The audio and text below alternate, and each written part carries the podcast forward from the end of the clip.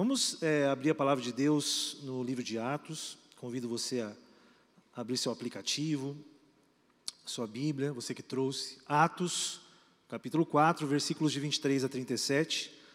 Vou tentar fazer uma leitura rápida aqui, para que a gente possa compreender o que Deus tem para nós hoje, nesta manhã. Atos, capítulo 4, versículos de 23 a 37. Vamos ler a palavra de Deus. Uma vez soltos, procuraram os irmãos e lhes, lhes contaram quantas coisas lhes havia dito os principais sacerdotes e os anciãos. Ouvindo isto, unânimes. Você podia repetir essa palavra? Unânimes. Mais alto, gente. Isso. Ouvindo isso, unânimes, levantaram a voz a Deus e disseram: Tu, soberano Senhor, que fizeste o céu e a terra, o mar, tudo que neles há, que disseste por intermédio do Espírito Santo, por boca de Davi, nosso pai, teu servo, porque se enfureceram os gentios e os povos imaginaram coisas vãs. Levantaram-se os reis da terra e as autoridades ajuntaram-se a uma contra o Senhor e contra o seu ungido. Porque verdadeiramente se ajuntaram nesta cidade contra o teu servo Jesus, ao qual ungistes Herodes e Pôncio Pilatos, com gentios e gente de Israel, para fazerem tudo o que tua mão e o teu propósito predeterminaram. Versículo 29. Agora, Senhor, olha para as suas ameaças e concede os teus servos que anunciem com toda intrepidez a tua palavra. Enquanto estendes a mão para fazer curas, sinais e prodígios por intermédio do nome do teu santo servo Jesus, tendo eles orado, tremeu o lugar onde estavam reunidos. Todos ficaram cheios do Espírito Santo e com intrepidez anunciavam a palavra de Deus. Da multidão dos que creram era um coração e alma ninguém considerava exclusivamente sua nenhuma das coisas que possuía. Tudo, porém, lhes era comum. Com grande poder, os apóstolos davam testemunho da ressurreição do Senhor Jesus, e em todos eles havia abundante graça, pois nenhum necessitado havia entre eles, porque os que possuíam terras ou casas, vendendo-as, traziam os valores correspondentes e depositavam aos pés dos apóstolos, então se distribuía a qualquer um à medida em que tinha necessidade. José, Versículo 36: A quem os apóstolos deram o sobrenome de Barnabé, que quer dizer filho da exortação, levita natural de Chipre, como tivesse um campo, vendendo-o, trouxe o preço e o depositou aos pés dos apóstolos. Senhor, nós depositamos a nossa vida agora no teu altar, Pai, nesta manhã, para que o Senhor possa usar, para que teu Espírito Santo tenha liberdade neste lugar e encha os nossos corações. Faz tremer este lugar nesta manhã, Pai. Encha Todos nós aqui que estão no Espírito Santo, é o que nós mais queremos, Pai, é o que eu mais quero. Se eu pudesse, Senhor Deus, ficar aqui, Senhor Deus, e só ver o Senhor me encher aqui com o teu poder, eu já ficaria satisfeito nesta manhã, Pai. Faça isso através da tua palavra, em nome de Jesus. Amém. Amém, meus irmãos? Você sabia que às vezes, quando a gente folheia a palavra de Deus, né? Quando a gente está aqui folheando a palavra de Deus, semana passada eu ministrei sobre Atos 2, porque lembramos do Pentecostes. Quando você folheia duas páginas, assim, às vezes passam-se anos. Às vezes você folheia uma página da Bíblia, de Atos 2 para Atos 3, passam-se décadas. A Bíblia é assim, ela não é assim tão sequente as coisas, né? E a gente usa é, diversas técnicas para achar a data é, que foi escrito determinado assunto na Bíblia. Um deles é você olhar a história. Né? Flávio Joséfo, por exemplo, foi um grande historiador judeu do primeiro século. Ele estava presente, provavelmente, quando Jerusalém foi destruída no ano 70. Ele é uma fonte de informações daquela época. O pastor John Piper, uma vez fez um estudo que eu gosto muito, ele foi estabelecendo as datas, né? As datas que, que foram acontecendo as coisas, junto com algumas, alguns fatores importantes, quem governa, né? Por exemplo, havia uma grande fome quando Cláudio era imperador, então isso já dá uma data histórica né, para o que aconteceu no início da igreja, porque houve uma fome e Paulo menciona, né, Atos menciona sobre uma grande fome naquela época. Você começa a juntar as datas. E é interessante que a maioria dos historiadores dizem que Jesus não nasceu no ano zero, sabia? A gente acha que Jesus nasceu lá no dia 25 de dezembro do ano zero. Não foi bem assim. Talvez Jesus possa ter nascido uns cinco anos antes. A minha mãe, ela nasceu cinco anos antes é, do que ela foi registrada, ou três anos.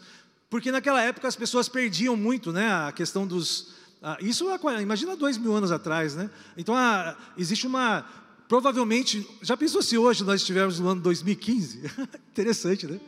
Aí a gente esqueceu desses dois anos né, de pandemia, né? estamos em 2015. Né? É, é, mais ou menos o que acontece aqui. Isso quer dizer que Jesus, pelos historiadores, pelo que você lê lá, ah, os estudos aí, é, Jesus morreu mais ou menos no ano 30. E ele tinha entre 36 e 30, 33 e 36 anos também. É interessante você saber disso. Isso nos traz para esse dia aqui, para esse momento, depois do derramamento do Espírito Santo. Não foi no domingo que vem que, Paulo, que, que, que Pedro começou a fazer milagres, os apóstolos, não foi no outro domingo. Sabe quantos anos podem ter passado aqui, pastor Rogério? Talvez uns de quatro a cinco anos. O milagre que trata Atos 3 é daquele coxo que estava na porta formosa, que tinha 40 anos, que Pedro chega junto com João e fala: Olhe para nós, nós não temos ouro nem prata, mas em nome de Jesus, toma o teu leite e anda. Esse milagre foi um dos muitos milagres que estavam acontecendo ali naqueles anos. A igreja, meus irmãos, de Jerusalém, já devia ter uns 5 mil membros, está lá em Atos 4,4, 5 mil pessoas. Vocês lembram? 120 pessoas. Aí Pedro faz o discurso do Pentecostes, 3 mil pessoas. E depois de dois anos, três anos, talvez cinco anos, já haviam cinco mil pessoas participando da igreja de Jerusalém. Sabe quantas pessoas moravam em Jerusalém naquela época? Umas 25 mil. Isso quer dizer que o evangelho já tinha alcançado 20% de Jerusalém. Se fosse aqui em Campo Grande, se eu não me engano, uma igreja só teria é, 80 mil, é isso? 80 mil pessoas? São 800 mil habitantes aqui em Campo Grande, gente? Estou certo ou não? Mais ou menos isso, não é? Imagina uma igreja com 80 mil pessoas, pastor Otônio. Alguns estudiosos dizem que quase metade da cidade foi alcançada pelo Evangelho antes da morte de Estevão. Algo violento acontecia naquele momento, sabe o que é milagres? Esse milagre aqui não foi o mais importante, mas foi o primeiro milagre que eles foram presos. Por isso que, que tá, eu acho que as pessoas colocam isso em algumas passagens na Bíblia. Teve muito milagre, meu irmão, porque quando o povo se une em oração, o Espírito de Deus opera milagres. Você crê nisso, amém? Deus pode operar nessa manhã um milagre na sua vida. Deus pode operar nessa manhã com o Espírito Santo um milagre na vida de alguém que está no hospital hoje, precisando de uma cura. Se você e eu crermos, se você e eu formos unânimes nesse, nessa decisão de nós queremos que isso aconteça. E nós estamos orando para que Campo Grande tenha leitos vazios, amém, meu irmão? Para que o Brasil possa fazer isso. Vamos nos unir. E eles eram unânimes nesse sentido. Essa cura levou Pedro e João para o Sinédrio. Quando eles curaram esse homem, os líderes religiosos prenderam eles, levaram para o Sinédrio. O Sinédrio, na verdade, na época ali é, do primeiro século, eram dois Sinédrios. O primeiro Sinédrio é mais ou menos como se fosse o tribunal de pequenas causas. Está comigo? São 23 pessoas, mais saduceus, e eles julgavam as coisas que aconteciam lá. O cara roubou minha vaca. ah, o cara, sei lá, não pagou a minha conta. Aí ele levava no sinédrio político. 23 pessoas. Agora existia o sinédrio religioso, que era o sinédrio que tinha 70 pessoas. Era o sumo sacerdote mais autoridades, aí ele já era mais fariseu, anciãos. Jesus foi levado perante o sinédrio. Jesus foi condenado pelo sinédrio de, de Jerusalém. E Paulo e Pedro e João estavam de, agora nesse capítulo 4 aqui, a gente começou lendo, né? A gente começou uma vez que foram soltos, é porque eles foram presos. Pedro e João foram presos. Por quê? Porque curaram um paralítico. Gente, quando você segue alguém que foi crucificado injustamente, provavelmente você vai ser crucificado. Vocês estão comigo ou não? Eles seguiam Jesus. Jesus foi crucificado, gente. E sabe o que, tem, o que aconteceu aqui? Durante esses anos todos, eles não abriram mão de pregar o Jesus ressuscitado. Sem medo. Mesmo quando começou a acontecer isso aqui, olha, eles começaram a ser presos. Injustamente. Vai prender alguém porque fez uma pessoa andar que estava 40 anos paralítica? Mas não, eles não sabiam o que fazer com esse Jesus, que eles já tinham crucificado, que depois disseram que e agora pessoas faziam milagres em nome de Jesus. Jesus deixou um relacionamento entre irmãos. Não é para você abrir mão de todas essas coisas, mas é você não deixar ninguém passar necessidade no meio da igreja. Essa é a ideia de Jesus. A justiça do reino de Deus, ser vivida aqui na terra. Nós temos essa vida para ser justo, para buscar a justiça do reino de Deus. E não é justo você ter muita coisa e alguém do seu lado passar fome e necessidade. Por isso que aqueles irmãos, eles cuidavam para que ninguém tivesse necessidade no meio deles. Não é maravilhoso fazer parte de uma comunidade assim? Que Cada um tem a sua vida, mas ninguém passa necessidade, porque todo mundo está atento à necessidade do próximo. Jesus deixou um estilo de vida é, comunitário. E quando você vive o estilo de vida de Jesus, você mostra Jesus para o mundo. E esses homens, eles tinham tanto jeito de Jesus, eles eram tão parecidos com Jesus, que as pessoas olhavam para ele, minha irmã, e viam Jesus. As autoridades que olhavam para eles viram, tudo Jesus, vamos crucificar. É isso que estava acontecendo aqui. É isso que a igreja se une para orar. Agora que nós somos parecidos, meus irmãos, e a igreja ela crescia. A igreja ela ela estava avançando. E hoje, como é que está a igreja hoje? Será que nós estamos avançando? Será que a igreja, 20 séculos depois, ainda é a cara de Jesus? Será que a igreja está atraindo pessoas como atraía no primeiro século? As pessoas olhavam, eu quero fazer parte disso?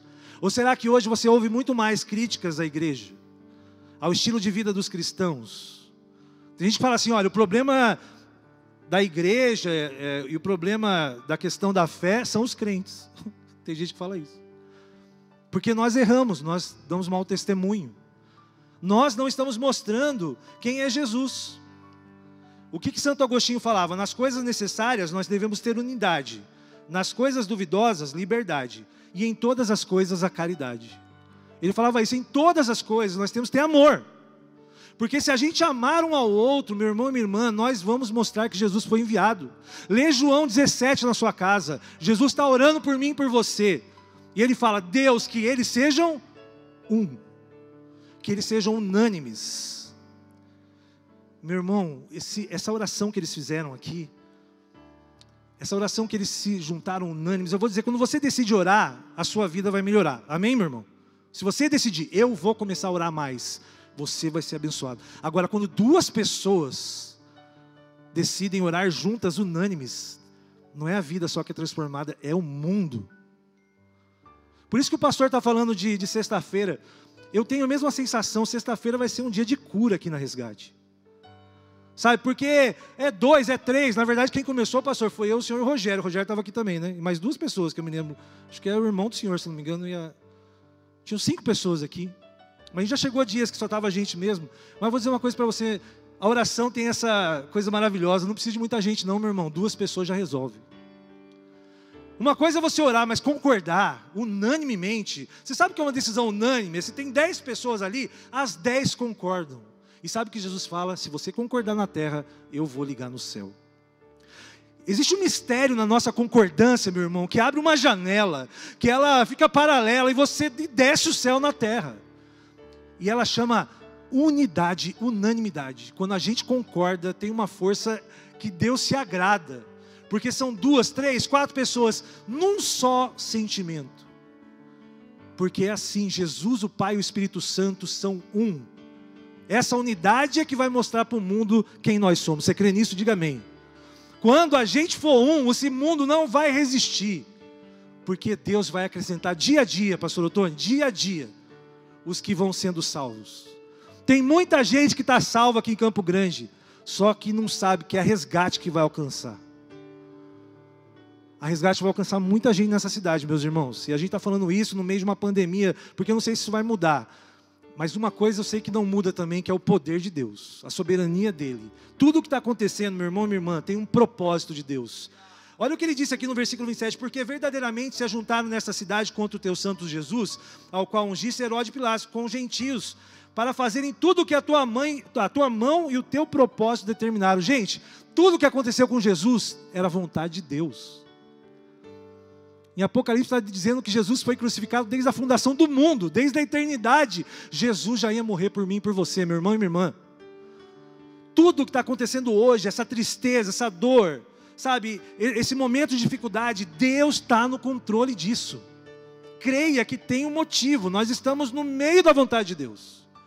Agora, se a gente começar a orar e concordar, nós vamos viver a vontade de Deus nesse tempo de dificuldade, eu creio nisso. E eles pediram coragem para testemunhar. Sabe o que essa coragem para testemunhar implica? A coragem implica em que nós precisamos ter é, um discurso de liberdade, sabe? Liberdade para falar, porque eles estavam sendo presos. Então ele fala: Deus, nós queremos liberdade para falar. Deixa a gente solto para a gente falar de Jesus. Mas se a gente for preso pelo nome de Jesus, nós vamos converter a cadeia. Aqueles homens queriam ter coragem. E sabe, sabe o que dá coragem? Quando você se une, pede coragem. Deus tremeu aquele lugar. Sabe por que Deus tremeu aquele lugar? Porque o Espírito Santo é uma torrente incontrolável.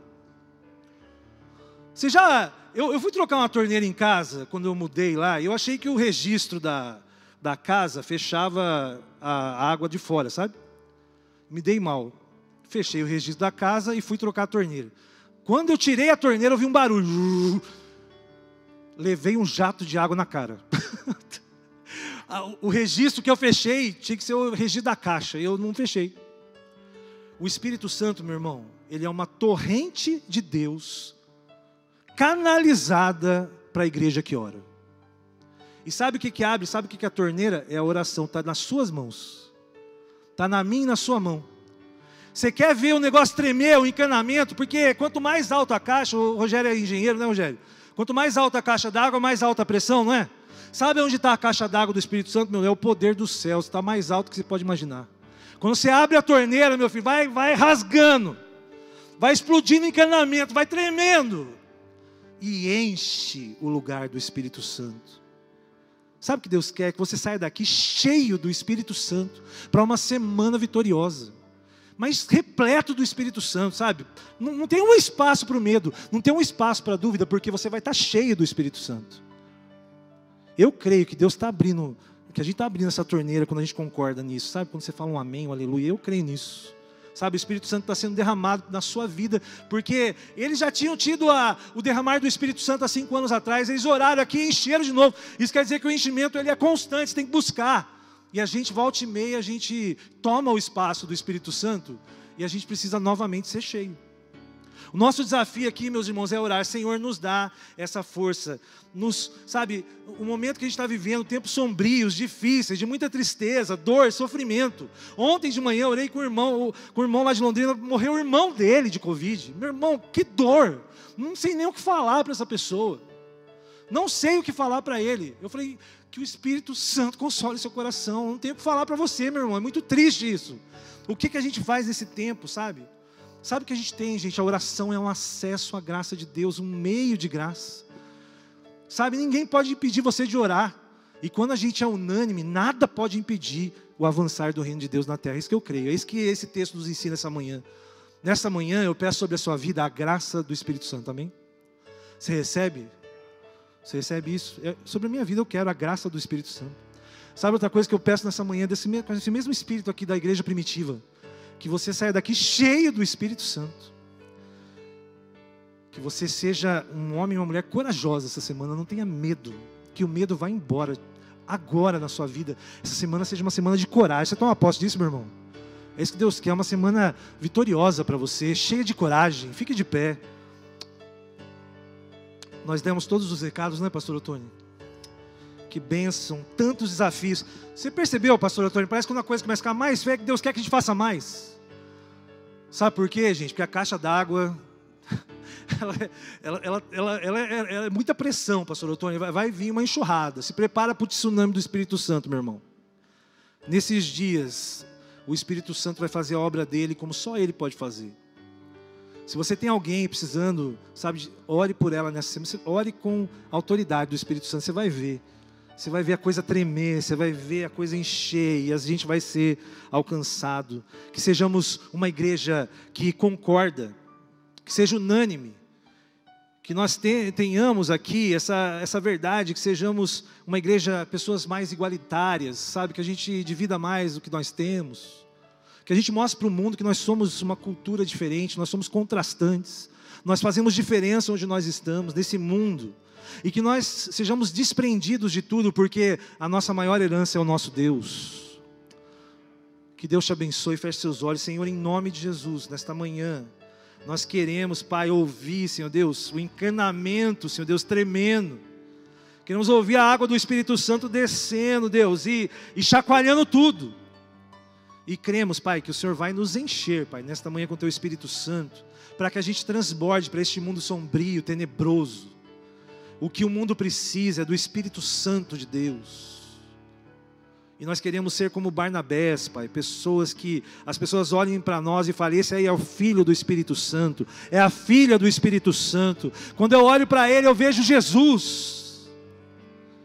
Eu quero, Pai, ser, Senhor Deus, esse corpo de Cristo, mas o corpo que mostra a aparência de Cristo, a parte material, e nós cremos, Pai, que o Senhor vai, Senhor Deus, fazer com que esta igreja, a igreja resgate, seja, Pai, a aparência de Cristo nesta cidade de Campo Grande. Que as pessoas olhem para nós, como falaram Pedro, olhe para nós, olhe para nós e veja Jesus, veja o Espírito Santo de Deus, é o que nós te pedimos, Pai, e que o amor de Deus seja derramado sobre teus filhos e filhas nesta manhã, que a graça do Senhor Jesus flua em nós para a eternidade, e que as doces e eternas consolações, que o poder do Espírito Santo, seja mesmo, Pai, derramado sobre nós, Pai. É o que nós te pedimos em nome de Jesus. Amém. E amém. Minha irmã, que você tenha um domingo abençoado. Glória a Deus. Venha hoje às 18 horas, você vai ser abençoado ou compartilhe. Em nome de Jesus. Deus abençoe.